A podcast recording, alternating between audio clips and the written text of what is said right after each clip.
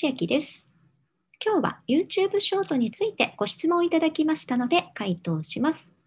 今回参照しますのは私のブログ。YouTube ショートについてまとめていますので、テキストや画像でも確認いただけます。下の説明欄から見てみてください。ご質問内容としましては、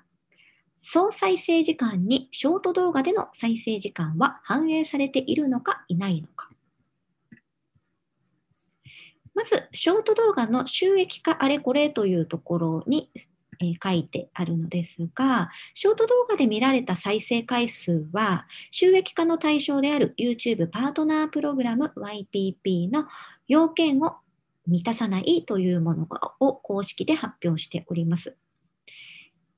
直近の12ヶ月間で総再生時間が4000時間以上であるという必要があるんですが、ショート動画での再生時間はここには含まれませんと公式で言っていまして、どこでこれを確認するかと言いますと、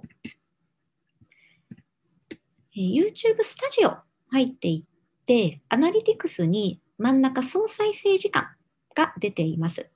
直近12ヶ月ですので、右上で過去365日間を選択して見てみますと、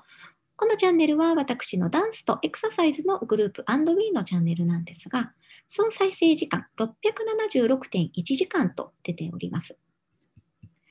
続いて同じく YouTube スタジオの収益受け取りを見てみますと、あとどのぐらいで収益化の対象になりますよという目安の数字が出ています。チャンネル登録者数は必要数1000のところ、現在の人数、そして総再生時間必要数4000時間のところ、現在の時間が455時間と出ていますので、